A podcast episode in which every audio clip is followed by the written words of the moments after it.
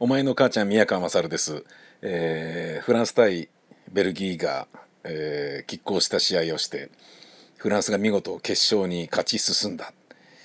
えー、いやー面白かったですけどね。あのさすがフランスっていう感じで。えー、バッペもねあのグリーズマンもこう守りまくるっていうパターンで。でベルギーは、えー、守備の時は4バックだけど攻めの時は3バックに変わるっていうパターンで。でボコボコの殴り合いの、えー、カウンター対カウンターのめちゃめちゃスピーディーなねあのテニスのラあのラリーのような上がったり下がったりを繰り返すような試合になるのかなと思いきやそうではなくフランスは完全に勝ちに行くやり方で守備的にがっつり固めてそれでいて攻めるところはちゃんとポイントで攻めるっていうねえ千載一遇のチャンスを決められる選手がいるわけだから、えー、9割5分守ってたって別にいいんだよっていうそういう考え方でしょう。あのー、もう走行したと思いますけどねその作戦は。えー、ウムティティが点を決めて好きな選手なんですげえ嬉しかったですけれど基本的に、プレミアリーグで大活躍している選手たち同士の戦いっていうイメージがねアザールデブライネとかありましたけど、まあ、グリズマンはあのアトレティコ・マドリーだからリーガ・エスパニョーラだけどそんな中で、えー、バルサのウムティティと、え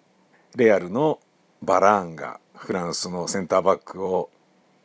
こうねまるで風神雷神のように固め。MTT ミスがあったからえ今日やべえのかなと思ってたんだけど点決めてすげえ良かったなっていうのがありました。あのー、終わった後にアザールとかクルトワがあんなフランスが勝ち進むんだったらブラジルがに勝ち進んでもらった方が良かったよとかすっごいあのー、負け惜しみを言ってるのがめちゃめちゃかっこ悪いなと思って。めちゃめちゃかっこ悪いなと思ってね。あのまあだからまだね、え、負けてから数時間しか経ってないからということなんだけれどだろうけれどもあんなに守備的な、あの、サッカーで、え、勝って嬉しいのかみたいなことを言っちゃってるんだよね。うん、それはそれはねベルギーの人たちはベルギーの選手は勝ち進みたかったんだと思うよ。前回大会もねゴールデンエイジとか言われていたのに意外と普通にねまあまあだったねみたいな感じになってたしでそっからね、えー、今回は行くんじゃねえかみたいなあったけどやっぱりあのー、今日のフランスは思いっきり日本での、えー、なんだろうなあの上がり下がりの激しいサッカーを構わずやるよっていう俺たち走ることぐらいしか脳がねえからなぐらいな雰囲気の日本のやり方をあの思いっきり参考にして勝ったような気が僕はするんですけどね。どうでしょう？日本もね、えー、もう足りないよ人が足りないよってなるともうすぐにねフォワードだろうが何だろうがガンガン下がってきて大阪もねディフェンスをするっていうやり方で。でちょっと長身のフェライニとかが入ってあのー、ちょっとマークしなきゃいけない人数が増えると人が足りなくなったっつって点取られるっていう、あの、感じでね。まあそれに対してハリル・ホジッチだったらその時に対応する策を引き出しとして持っていたはずだからねハリルの方が良かったんだみたいに言ってる人をネットで見たけど、まあ、そうかどうかは僕は分からないがあのー、そんな、えー、日本のやり方も多少は参考にしただろうなと思われるのがえー、フランスで。強いチームがそれをやったらそりゃそうだよなと。フランスは守りの時はもう5人並んで最終ラインに5人並ぶっていう5バックみたいな感じになってたからこれすげえな蹴り出したとしても前にグリーズマンもいないからもう全然アザールとかもう守りに一生懸命やってるから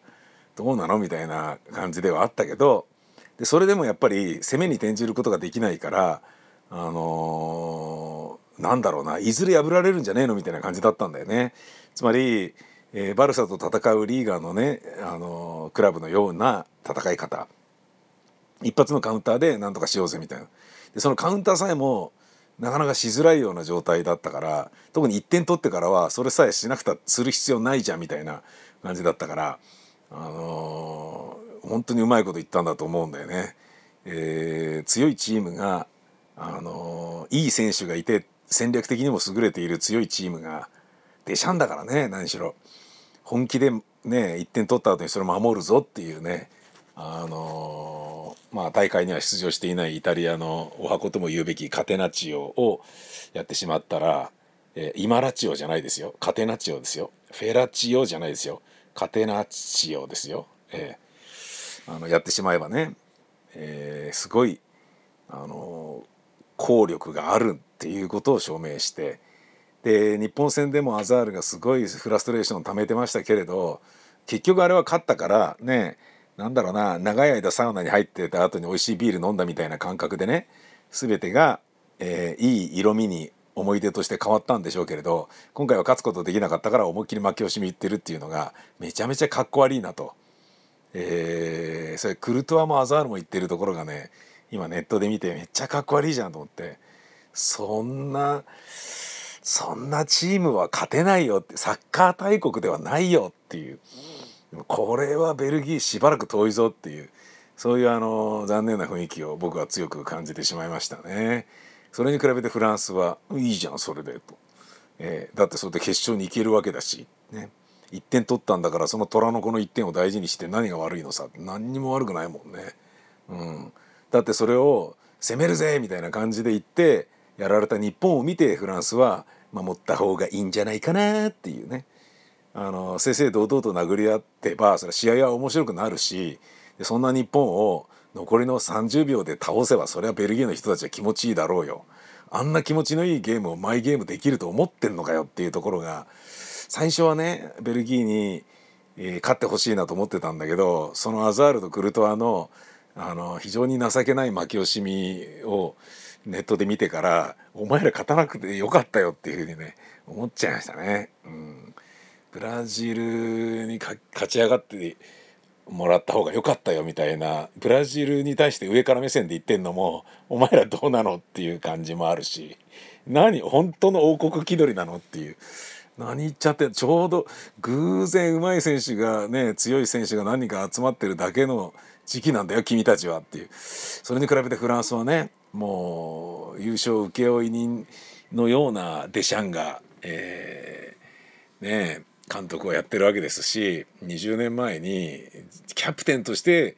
えー、優勝してますからね。それはやっぱ大国だよねもはや。あの20年前を境にフランスは思いっきり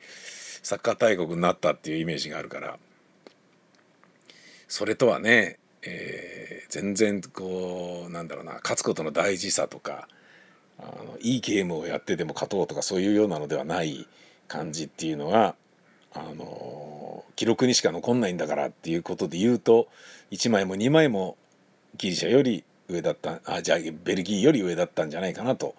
俺は思いますけれどもね。つまり、えー、フランスのその戦い方は勝てば官軍ということなわけですよ。日本のグループリーグの最終戦で10分間球を回すっていうのも同じことだよね。えー、勝ちゃいいんだ要はっていうことですから、まあ、あれは負けてたけどねグループリーグ上がればいいんだからっていう、えー、非常に残念なクルトワとアザールの負け惜しみを見てですね、えー、ベルギーダメだと フランス頑張れみたいな感じになりました。個人的にはイングランドと、えー、クロアチアの戦いが今夜ですからどうなるのかなっていうのは非常に楽しみではありますし「ジップで川島海香さんっていう人ですか？海に荷物の「荷」って書く人。あの人が言ってたのがですね朝なので終わったばかりのベルギーフランス戦を振り返るって感じなんだけどベルギーフランス戦、ねえー、優勝候補同士の対決となりましたとかって言ってたんだけど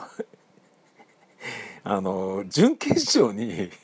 準決勝に残ってるチームで優勝候補じゃないチームがあるのかよっていうのが俺もう今朝ね車でねあの仕事向かう途中だったんだけどもう笑っちゃったもんな車の中で。ジップの作家も作家で無能とかそういうレベルを